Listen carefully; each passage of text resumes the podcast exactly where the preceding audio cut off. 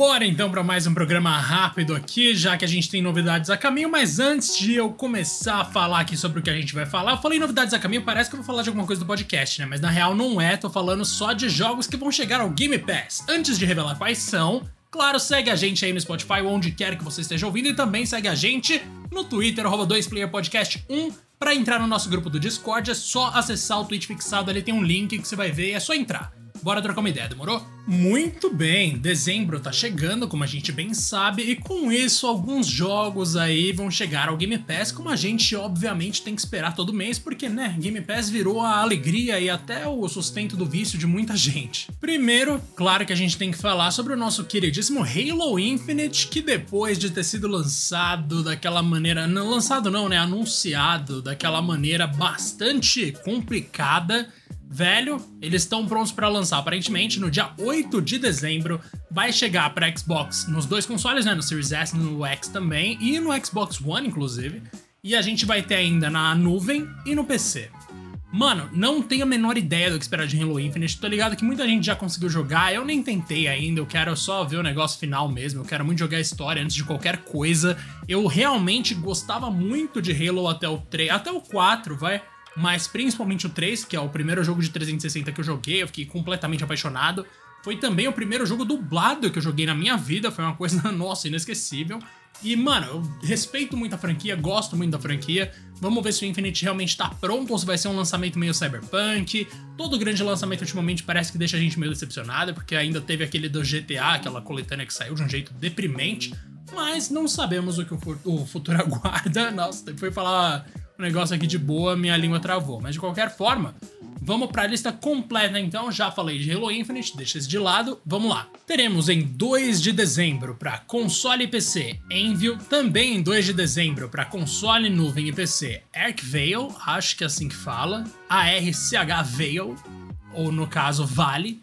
Tem também no dia 2 de dezembro. Mano, 2 de dezembro tem muita coisa, que é quando rola justamente a virada do mês, né, digamos assim. A gente tem para console e PC. Final Fantasy 13 2, para quem tá maratonando a saga 13 novamente, tipo eu, isso é uma ótima notícia, caraca, eu não sabia. 2 de dezembro também teremos Lawn Mowing Simulator, isso para console no PC.